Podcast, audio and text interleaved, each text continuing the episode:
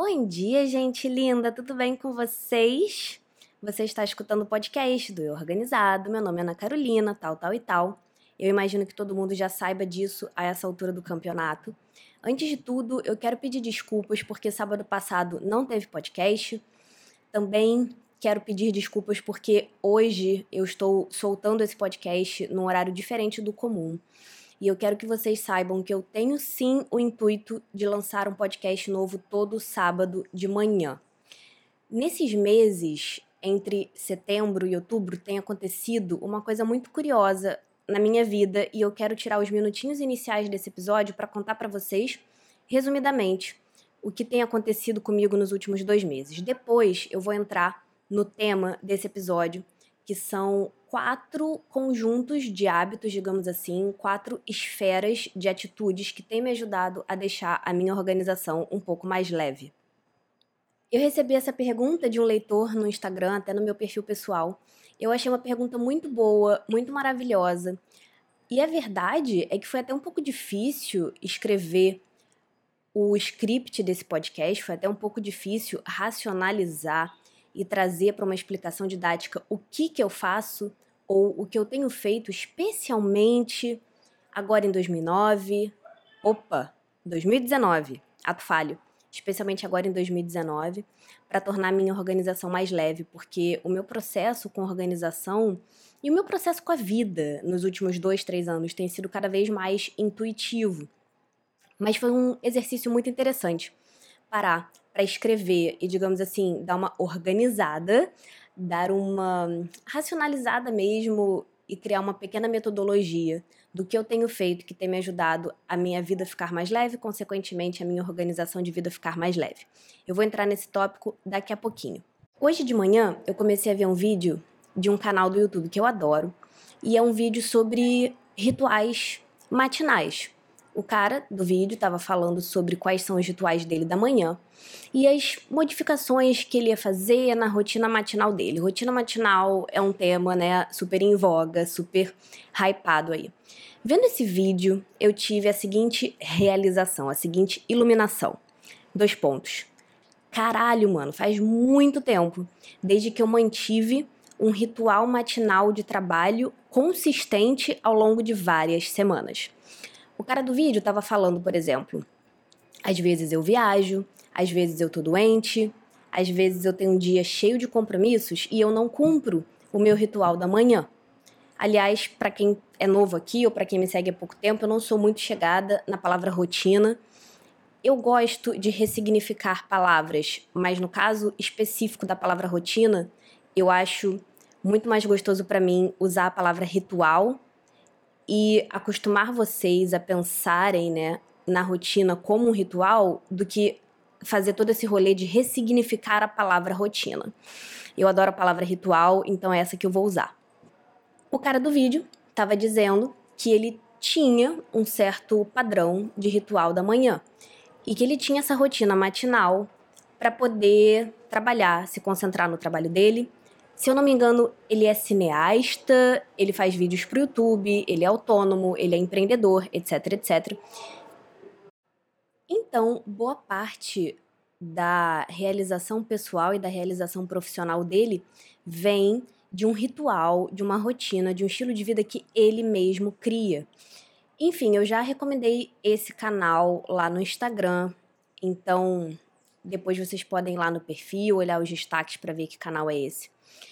Eu notei, vendo esse vídeo, que faz um bom tempo, desde a última vez que eu mantive um ritual matinal consistente ao longo de várias semanas para me concentrar no meu trabalho.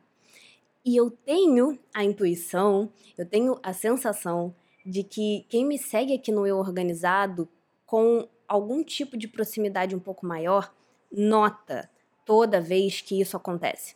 Semana passada eu não consegui divulgar o podcast, não consegui criar o podcast, porque especificamente na semana passada eu estava me recuperando de uma dor de garganta novamente. Eu tenho estado menos ativa no Instagram, tenho interagido um pouco menos no Instagram. E nesse mês de setembro e nessas duas semanas iniciais de outubro, eu precisei refazer vários acordos que eu tinha feito com as minhas clientes, com as minhas alunas, com as pessoas que estão próximas de mim, que estão de alguma forma, né, confiando em mim para trabalhar com elas nas suas respectivas jornadas da organização. Eu pedi flexibilidade, pedi compreensão e fui muito sincera com as minhas alunas, digo no feminino porque a grande maioria são mulheres. E eu notei que a última vez nesse ano de 2019 em que eu mantive uma rotina matinal consistente de trabalho para executar várias coisas, para dar agilidade na minha vida profissional foi foram os meses de junho, julho e agosto.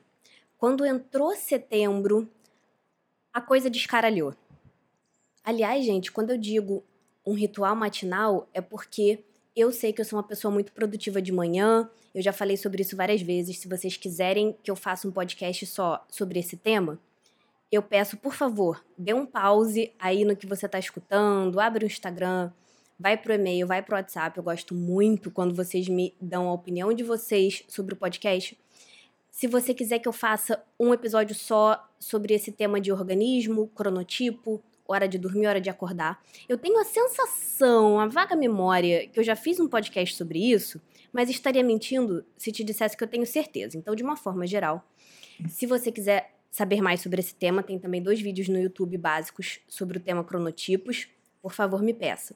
Então, quando eu falo que faz muito tempo desde que eu tive uma rotina matinal, eu tô falando matinal porque é o horário que melhor funciona para mim, mas o que eu quero dizer é que desde o início de setembro, o meu foco, o meu grande ímpeto, a grande necessidade que eu tô sentindo o lugar aonde eu estou querendo colocar o meu tempo não tem sido nessa construção perene, homeopática de rituais, seja de manhã, de tarde ou de noite, que vão desaguar em algum momento em conquistas profissionais. Eu fiz isso em junho, julho, agosto.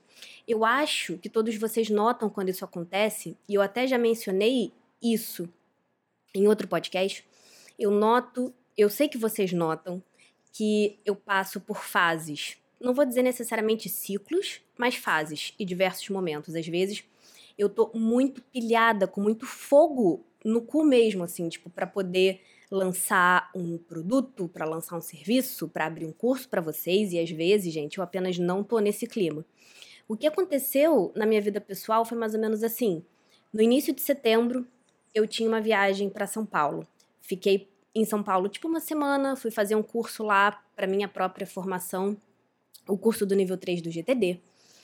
A viagem de São Paulo entrou bem no meio do período em que eu estava lançando e que eu estava organizando e produzindo a turma 5 do curso online Sintonia, que aconteceu no dia 19. E uma semana depois, do curso online Sintonia, que foi o curso que eu criei, eu facilitei como professora, veio o meu aniversário, 28 de setembro. E veio a festa de aniversário que eu fiz aqui em casa para um povinho VIP maravilhoso. Eu notei isso com muita clareza hoje. Desde que eu voltei de São Paulo, parece que a minha grande prioridade pessoal, o meu filtro, o meu princípio para escolher onde eu vou botar o meu tempo, como eu vou investir a minha energia, como eu vou investir a minha energia, onde que eu vou colocar os meus recursos, como que eu vou alocar tudo isso que eu tenho, o grande filtro que está comigo, que está muito forte em mim, é o filtro do como que eu posso fugir da rotina. Viajar faz muito disso para mim. Eu não quero me aprofundar muito nessa reflexão especificamente, porque eu já fugiria ainda mais do tema do podcast. Mas eu sou uma pessoa, de modo geral, metódica.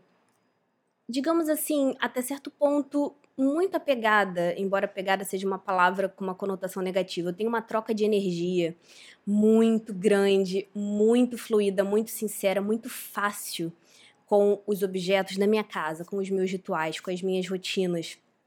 Eu gosto muito de ficar em casa, eu sou uma super pessoa caseira. Quem me conhece sabe. Então, isso é para dizer que é muito fácil para mim ficar dentro de um molde de rotina. especialmente porque eu trabalho sozinha, eu tenho algumas colaboradoras, né, como são as palavras bonitas de se usarem hoje em dia. Eu tenho algumas pessoas que me ajudam no trabalho do organizado, mas de modo geral eu não tenho equipe. O meu contato com as minhas alunas e com as minhas clientes de mentoria é um contato puramente virtual. Então, fica muito fácil para mim, no fim das contas, ficar dentro da minha conchinha e ficar dentro da minha ostra.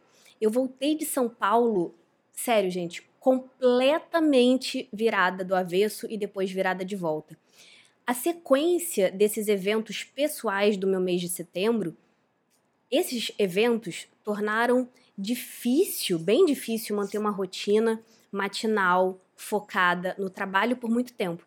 Eu notei agora, hoje de manhã, que entrando no mês de outubro, por mais que nessas últimas duas semanas não tenha acontecido nada assim de muito surpreendente, nenhum big life event, nada hiper digno de nota para dizer, nossa, tal coisa chacoalhou meu mundo.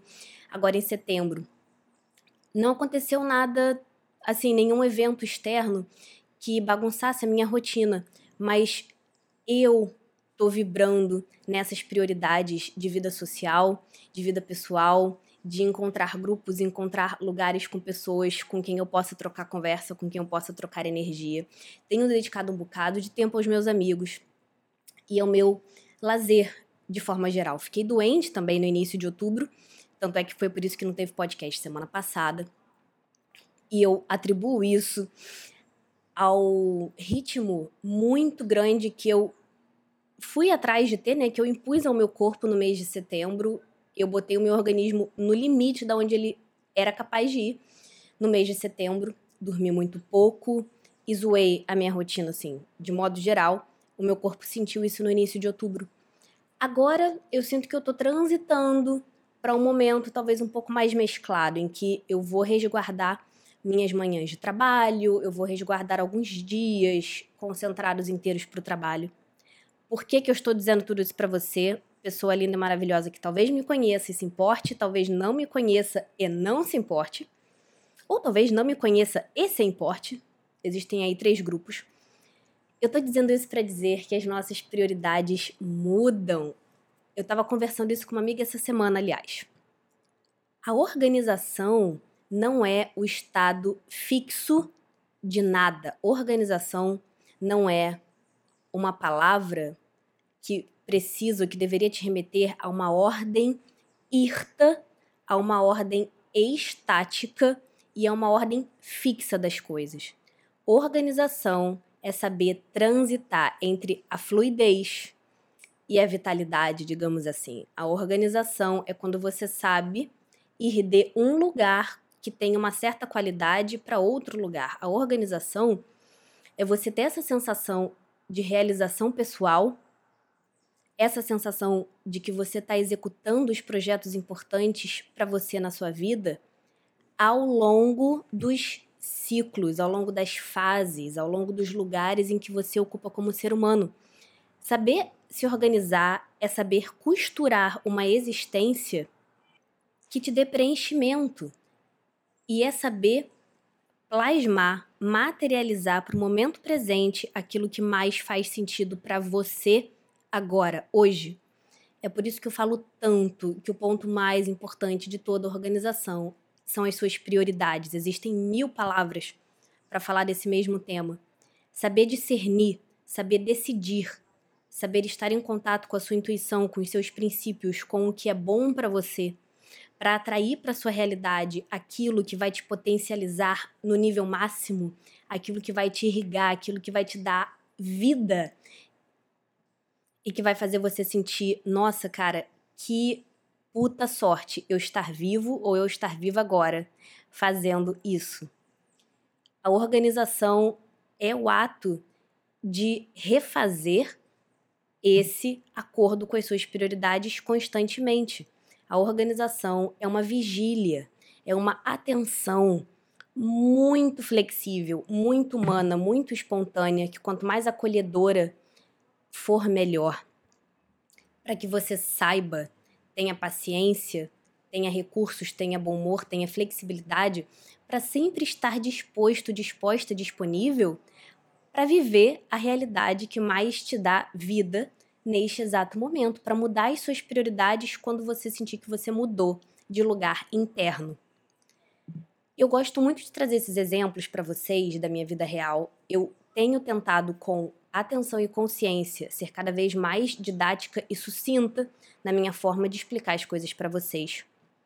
E é claro que eu tenho planos de criar cursos, criar materiais para ajudar vocês como organização mais ferramental, mais prática, sobre aplicativos e métodos. Mas de verdade, gente, o meu trabalho aqui é conceitual, é filosófico, é humano, é terapêutico, é muito mais dessa esfera do que da esfera metódica da organização. Eu acho que esses exemplos são muito valiosos. Qual é o resumo desta primeira parte?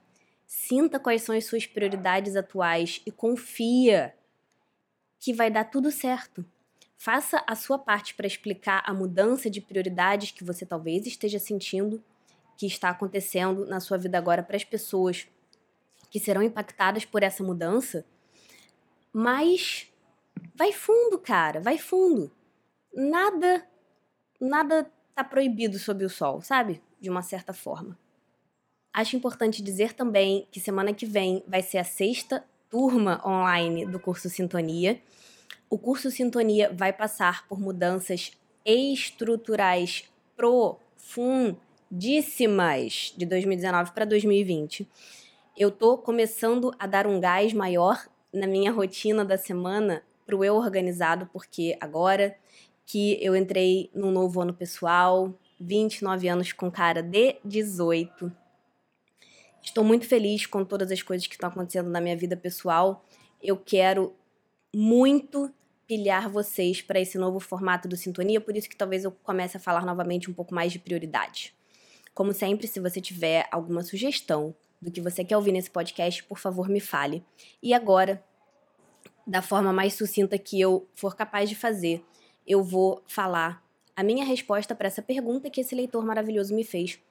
Quais hábitos eu tenho aplicado para tornar a minha organização mais leve? Eu dividi em quatro grandes hábitos e eu quero mencionar esses hábitos agora de modo resumido e depois fazer uma explicação um pouco mais profunda de cada um deles. O primeiro hábito é trocar ideias e conversar com pessoas que sejam leves, sejam fluídas e sejam desencanadas com as suas próprias organizações. O segundo hábito é voltar ao básico e aplicar um certo essencialismo, um certo minimalismo para as minhas ferramentas de organização antes de estruturar elas com muitos detalhes. O terceiro hábito é fazer mais tempo para literatura, para escrita, para os meus amigos e para dança. E o último hábito é colocar limites saudáveis entre eu e o celular, entre eu e o computador e estar na internet com mais consciência. Eu vou dar uma resumida nesses quatro hábitos. Quando esse moço lindo me fez essa pergunta, eu pensei, mano, eu acho muito óbvio, mas ao mesmo tempo eu acho que precisa ser dito.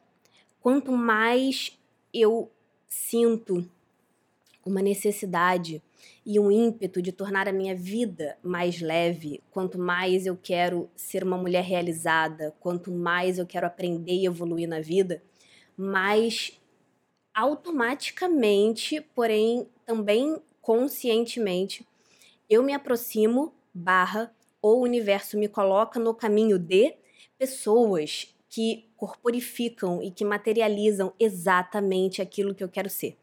Parte desse processo, gente, não é consciente. Por isso que quando ele me perguntou isso, eu fiquei até um pouco chocada e comecei a pensar, nossa, a minha vida, digamos assim, há uns meses atrás, em 2018, né, um pouco mais de um ano atrás, a minha vida estava totalmente diferente do que ela está agora. A de todos nós, provavelmente, mas a minha estava diferente no nível radical, no nível hardcore.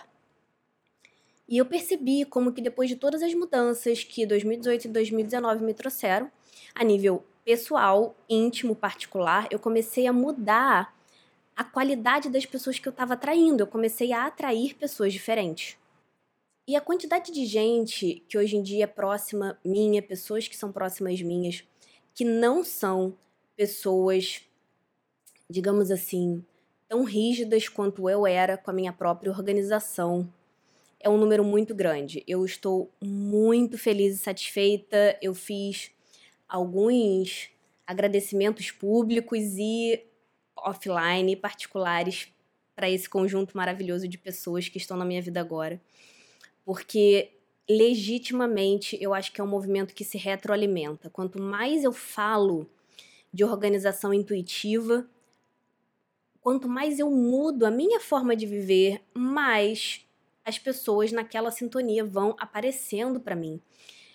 Eu perdi o número de vezes, eu perdi o número, eh, eu perdi a conta do número de vezes em que nos últimos podcasts eu peguei uma conversa que eu tive com alguns desses amigos e amigas dessas pessoas que estão entrando na minha vida agora nessa nova fase Brasil, né, de março de 2019 para cá.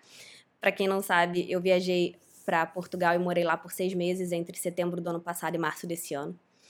E aqui eu preciso botar uma coisa que eu não concordo totalmente, é uma frase é, que não é para ser levada a ferro e fogo, mas vocês sabem daquela frase que diz: você é a média das cinco pessoas com quem você mais convive. É muito importante que a gente esteja atento para as palavras que a gente usa para falar sobre a nossa organização e para o que as pessoas com quem a gente convive e em quem a gente confia dizem sobre esses temas de modo geral. Falar com essas pessoas sobre a forma delas se organizarem amplia a minha percepção sobre o tema. Eu acho que vocês estão sentindo isso. Quem acompanha o Eu Organizado há muitos anos, que na verdade desde 2016, certamente está percebendo a mudança no que eu falo, a mudança em como eu falo, e talvez esteja atento para isso. Eu não gosto um pouco assim dessa ideia, dessa, dessa parte ruim. Eu sinto uma parte ruim nessa frase, na frase você é média das cinco pessoas com quem você mais convive, mas nem vou entrar aí. Essa frase tem uma parte muito boa. E a parte muito boa dela é que você pode atrair pessoas que te dão mais recursos para você viver o tipo de vida que você quer. Então, aqui eu tô falando de organização, mas esses meus amigos e amigas me inspiram muito em muitas outras esferas que nem chegam aqui para o organizado, porque não tem a ver com organização. Vamos para o hábito número dois antes que eu me perca totalmente do assunto. Eu tô usando as minhas ferramentas de organização de um jeito bem essencialista. Mais uma palavra, mais um conceito que eu, do qual eu tenho ranço, sim tenho. Também não vamos entrar nesse mérito agora. Mas nos últimos meses, o meu sistema de organização ficou bem simples, ficou ainda mais básico, porque foco é uma coisa muito importante para uma organização leve, intuitiva e fácil. Você focar no que importa e no que faz diferença para aquele momento presente. Isso é, digamos assim, é a bedrock, é a estrutura de uma organização intuitiva. Sobre isso, eu preciso fazer um lembrete. Toda vez que vocês estiverem, eu já disse isso na newsletter de segunda, devo ter mencionado em algum podcast. Vocês estão vivendo, vocês estão trabalhando, vocês estão com a mão na massa, vocês estão executando alguma coisa. E aí vocês pensam, nossa, como é que eu organizo isso aqui? Eu acabei de escrever um texto e eu não sei onde é que eu guardo esse texto. Eu acabei de pegar um papel na caixinha de correio e eu não sei onde é que eu coloco isso. Eu acabei de receber uma demanda, uma tarefa, um pedido de alguém, eu não posso fazer agora, mas eu preciso fazer depois e eu não posso esquecer. Aonde que eu coloco isso? Por favor, lembrem que a usabilidade daquela organização pontual vale mais se ela vier de um momento espontâneo de vida. Isso é para dizer que naquele dia da semana em que vocês vão fazer a revisão semanal de vocês, tem um podcast aqui, não me lembro o número, acho que é o 2, que é só sobre revisão semanal, vocês vão se desligar do modo execução, vão subir alguns alguns lances de escada, vão lá para cima do prédio e vocês vão para o nível da organização, da arrumação. E vocês vão olhar para o que vocês fazem num sentido macro. E aí, esse é o momento de vocês botarem todas as ferramentas de organização uma do lado da outra. O que está dentro do seu computador que te ajuda a organizar? Como que o seu quarto está organizado, como que as suas prioridades estão organizadas.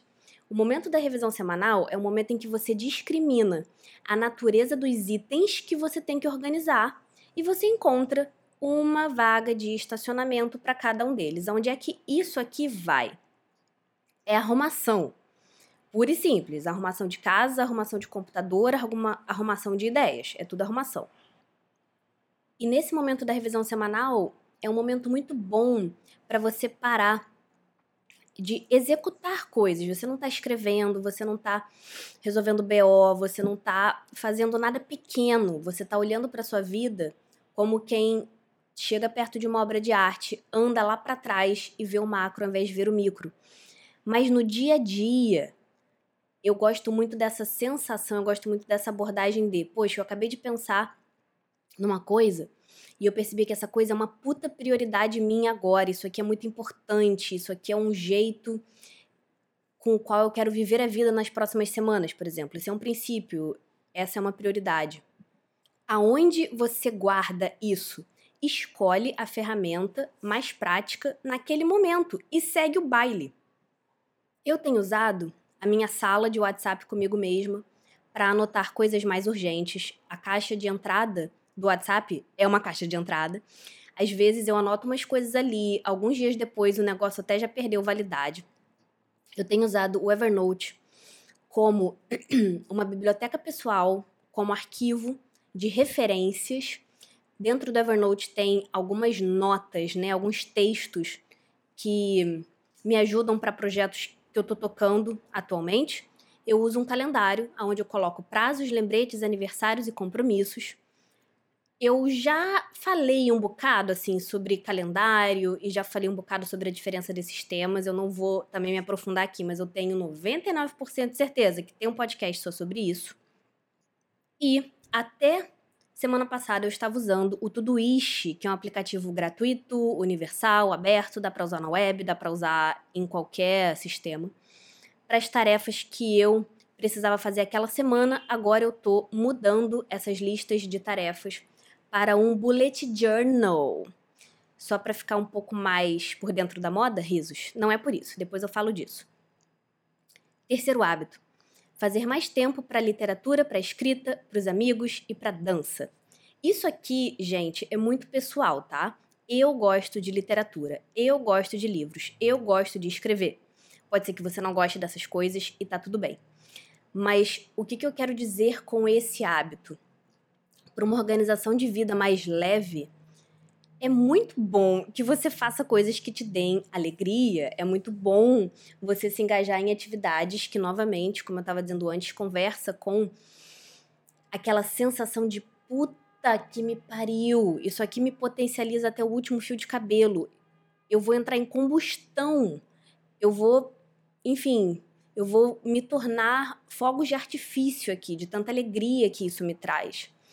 Não tem como eu não colocar esse tipo de filtro, isso aqui, por exemplo, fazer mais tempo para literatura, para escrita, para os amigos e para dança, esse é um filtro que está me ajudando a discernir aonde eu vou investir meu tempo, é uma prioridade. Eu já dei esse exercício em alguns lugares diferentes, de vocês pegarem uma folha de papel em branco, na horizontal, colocar no meio uma palavra como, por exemplo, prioridade, prioridade de outubro, 2019, princípios de vida, ou botar o seu nome, qualquer coisa assim, e fazer um mapa mental das ideias, conceitos, decisões, áreas de vida que são as suas prioridades atuais. Um dos meus princípios de vida atual, os princípios são lentes, são filtros que vão ser o seu farol, eles vão te dar um norte. Porque, por exemplo, fazer tempo para literatura, escrita, amigos e dança é uma coisa que, se 10 pessoas tiverem esse mesmo filtro para tomar decisões, elas ainda assim podem escolher projetos diferentes, porque os princípios são abstratos, eles são macro. Como que eu faço mais tempo para ler? Isso se dá na minha vida, indivíduo, indivídua, com CPF intransferível. De que jeito? Esse jeito específico é uma coisa um pouco mais micro. Todo mundo faz de um jeito diferente. Então, esse mapa mental dos princípios dos filtros que estão norteando a sua vida é um pente. Quando você for confrontado ou confrontada com uma decisão tipo, bom, eu vou dizer sim para aquele compromisso de quinta-noite, sim ou não? Aí você pega esse mapa de coisas que são um pouco abstratas, porque elas são como se fossem uma ponte, um degrau, né? Que fecha essa lacuna entre o que você faz durante a semana de um jeito bem micro e as suas putas prioridades de vida, digamos assim. Fazer tempo para esse tipo de coisa, literatura, escrita, amigos e dança, não foi um princípio, gente, que eu escolhi colocar no meu mapa mental de um jeito muito consciente. Mas é por isso que eu digo que é importante vocês estarem conectados e conectadas no corpo de vocês. É importante, enfim, cultivar um certo tempo offline. É importante cuidar da saúde mental de modo geral. Porque a vida foi me colocando alguns convites no meio do caminho.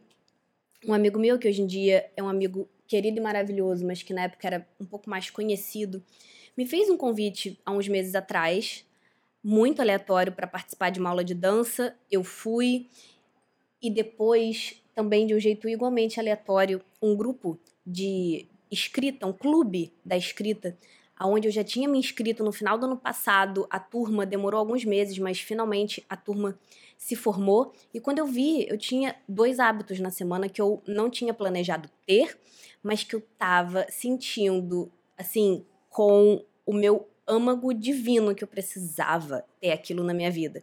E aí, de repente, a minha semana tinha duas aulas fixas. O clube da escrita, na verdade, nem é toda semana. Mas eu tinha então o hábito e o compromisso de ir na aula de dança toda semana. Tinha um clube de escrita com encontros mensais, dois encontros ou três mensais mais ou menos. E quando você vai dizendo sim para as coisas, essas coisas vão empurrando outras coisas para fora alguma coisa vai ficar de fora, assim, inevitavelmente. Eu nem me senti tendo menos tempo, mas eu estava sentindo que a vida estava ficando mais leve, que a vida estava ficando menos racional. E essas atividades, para mim, de escrever, ler, encontrar novos grupos, dar rolê com gente diferente, sair de casa, enfim, fazer algumas coisas que não são necessariamente utilitárias para nada, sabe aquelas coisas assim, cara, para que que você vai fazer isso? Porque eu quero, sabe assim, meu corpo tá gostando, eu tô sentindo uma energia boa vibrar de mim, porque eu quero. Não tem uma utilidade, não é para agradar ninguém necessariamente, não sei o que, que vai sair dali, se vai sair dali. Essas atividades hoje em dia me colocam em contato com o desfrute, o prazer da vida, de um jeito extremamente leve. Essas atividades que eu descrevi têm uma diferença imensa no meu humor, na minha fluidez, na minha intuição. São resultados que eu sinto no meu corpo, elas são atividades estrondosamente, tremendamente engrandecedoras para mim e ao mesmo tempo elas não têm aplicação no meu trabalho. E quem me segue aqui há mais tempo sabe que eu quase fiquei ali, que eu fiquei ali no penhasco de ter um burnout, de ter um processo de estresse intenso no final do ano passado, por estar há dois anos praticamente, um pouco mais na verdade, trabalhando ininterruptamente. Esse afastamento de quem eu sou, quais são as atividades que me dão alegria, quais são meus passatempos e hobbies, de fato, quase me fudeu. Me fudeu um pouco, mas nada que não, enfim, tivesse sido também recuperado. Hoje em dia, eu não quero ficar mais perto desse penhasco. Vamos para o último hábito. Mais consciência e limites saudáveis com o celular e o computador. Eu estaria mentindo se eu dissesse que eu sou uma pessoa super offline, que eu tenho limites perfeitos, maravilhosos, fortes, insondáveis com a tecnologia, com a internet. Não tenho. Esse processo de colocar limites com o celular e com o computador tem sido um processo, de fato, lento. Eu estou cultivando conversas que alargam os assuntos. Tem algumas pessoas assim do meu convívio mais próximo com quem eu viro e mexe debato e bato nesse tema. Eu estou cultivando insights sobre isso há algum tempo.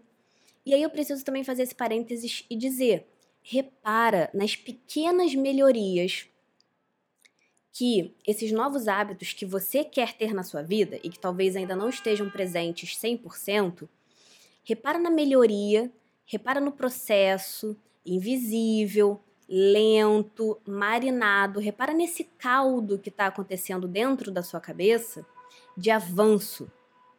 E repara que isso já está presente, isso já está formando um filtro que vai ser muito importante para você.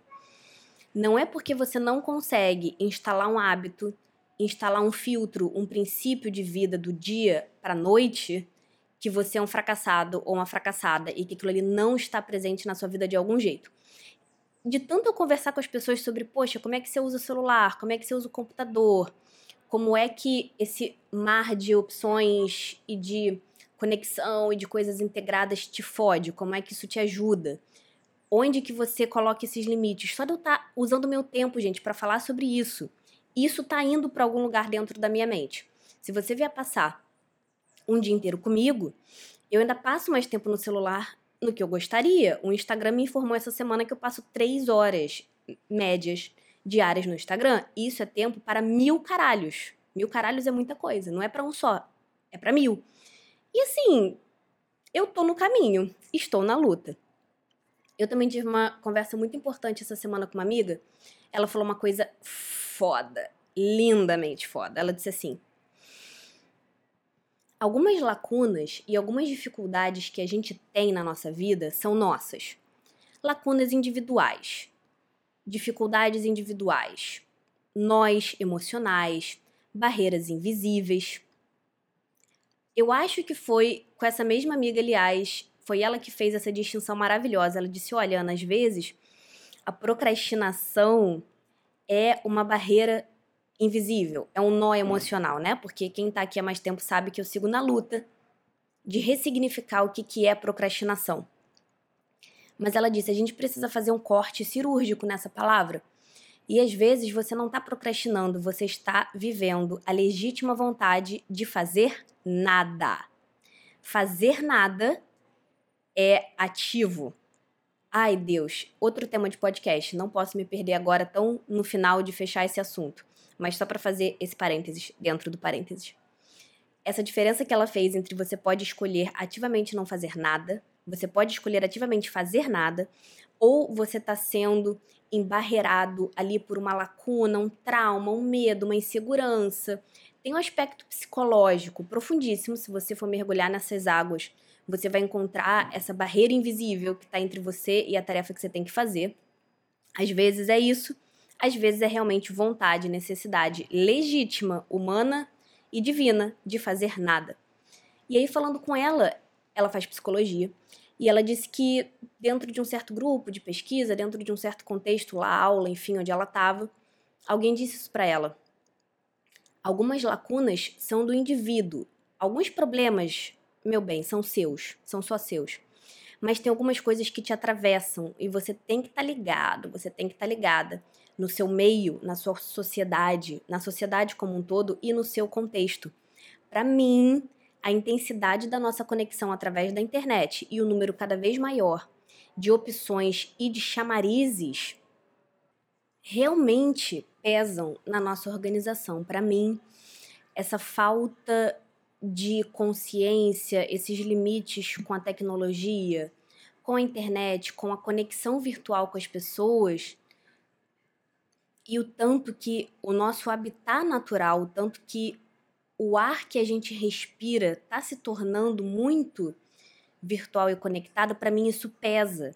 Se a gente não consegue colocar um limite, se a gente não usa com consciência. Esse tema é muito maravilhoso. Eu vou fechar aqui o episódio com esse tema, já estamos acabando. Mas eu tive uma outra conversa genial essa semana sobre isso com uma menina que estava num curso em que eu fui, uma palestra em que eu fui. Ela nem é tipo super amiga, mas a conversa com ela me abriu muitos olhos. E aí, essa minha amiga essa semana veio aqui em casa e fez essa distinção muito importante. Nem todo problema é seu, nem todo motivo pelo qual a sua organização está pesada necessariamente é um trauma do seu passado. Às vezes é algo que está te atravessando. E é importante só ter essa leveza de olhar para isso, encarar isso, perceber que algumas associações que você tem dentro da sua mente, que algumas crenças suas estão muito conectadas com coisas que aconteceram no passado, medos, coisa, coisas para você levar para sua terapia, claro, sempre. Mas às vezes você tá vivendo e todo mundo que vive tá sendo atravessado, tá se movimentando. E assim, várias coisas vão te atravessar. Uma dessas coisas são a internet e o computador. E eu acho que eles podem pesar. Eu vou dizer bem rapidamente algumas coisas que eu tenho feito que tem me ajudado muito, mas esse tema dá muito pano para manga. Quais são alguns hábitos bem estabelecidos que eu tenho que me ajudam há muito tempo? Um deles é tirar do celular Twitter, e-mail, Facebook e o Pinterest. Pinterest. Essas quatro coisas já não estão mais no meu celular. O meu WhatsApp não tem notificação e eu durmo com o celular bem longe de mim. Uma coisa que eu percebi nesse último mês, importante também de dizer, é que quanto mais eu acordo energizada e descansada, né? Quanto menos eu forço os meus limites do descanso e do sono, mais eu acordo com força de vontade, digamos assim. Não sei também se essa é a palavra certa, para não cair na vontade que o meu instinto sonolento e inconsciente tem de pegar o celular. Quando eu acordo de manhã tendo dormido mal ou com muito sono, é muito fácil para mim ficar naquele estado grog, naquele estado assim, super sonolenta mesmo, pegar o celular e usar o celular como estímulo para acordar ou de alguma forma cair na tentação daqueles gatilhos emocionais positivos que tem no celular, sabe? Tipo, ai, será que alguém interessante me mandou mensagem? Quem é que tá querendo falar comigo? sempre tem coisas boas no celular, né, de modo geral para mim. Então, quanto mais eu acordo energizada, descansada, centrada, dormi bem, comi direitinho no dia anterior, descansei e tá tudo em paz com o universo, mais fácil para mim é botar ele longe de mim enquanto eu trabalho. Esse hábito eu ainda não tenho tão fortalecido assim, mas estou caminhando. Pegar o celular, já disse isso várias vezes, guardar dentro do armário, tipo dentro da gaveta e ficar legitimamente longe dele. Isso é uma coisa que me ajuda, porém eu acho que é um band-aid que é acordar cedo e começar a trabalhar antes das pessoas começarem a me mandar mensagem. Hoje em dia, as duas grandes fontes de distração para mim no celular são o Instagram e o WhatsApp, porque de fato o meu trabalho acontece muito no WhatsApp e ainda um bocado no Instagram, uma outra fase do trabalho. Esses dois aplicativos são fontes número um de distração para mim. O meu trabalho bruto é muito no computador. E é por isso que eu abri mão de tudo isso, vou novamente pela centésima vez esse ano tentar fazer um bullet journal, um planner offline para ter ainda menos tempo na internet. Trabalhar no computador e deixar o celular longe já me ajuda. E eu noto que quando eu acordo cedo, abro o computador, vibrando ali nas boas intenções de Jesus. Abro uma nota no Evernote em branco e digo: bom, vou escrever o texto, vou planejar a aula, vou fazer trabalho de core mesmo aqui, vou fazer tipo trabalho focado e não trabalho distrativo de Instagram. Quando eu faço isso cedo, antes de postar foto no Instagram, antes de responder cliente no WhatsApp, eu olho pro celular que está guardado longe de mim e penso: caguei, foda-se você porém não consigo fazer isso necessariamente todos os dias. Esse último hábito, o hábito da consciência e dos limites saudáveis com o celular e o computador, é um ponto que eu incluí nesse script para esse podcast, mas eu não tenho tantas respostas sobre isso assim agora. Eu tenho muito mais percepções do que respostas. Então vamos jogar para você, querido ouvinte, como você consegue aumentar o seu tempo offline com a sua organização essa semana. Por quê? Especificamente falando de celular e computador, para mim, eles representam muito da minha organização e do meu trabalho. Eles são os meios por onde a minha organização e meu trabalho sempre aconteceram. Também não vou me estender muito mais aqui, mas quem me conhece sabe que eu sou cria da internet, eu adoro o virtual, eu amo computador. Assim, tipo, de verdade, eu sou a maior fã da tecnologia que existe aqui é bom, mas aqui aqui é ruim, mas aqui é bom, como eu ouvi uma vez a Fernanda Rezende falando no, no Instagram. Eu não tô aqui para cuspir no prato que eu comi. Mas, hoje em dia, contar com coisas online para que a minha organização aconteça tem me pesado um pouco, principalmente porque eu tô vai chegar em 2020 há quatro anos trabalhando com internet.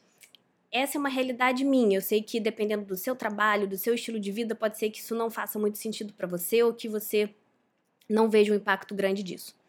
Mas eu acho que impacta todo mundo até hoje, então aqui farei uma inserção número 2. Você gosta desse tema sobre empreendedorismo, trabalhar sozinho, trabalhar como autônoma, é, trabalhar de casa, home office, todas essas coisas? Porque eu gosto muito de falar de organização com base no meu espaço de experiência.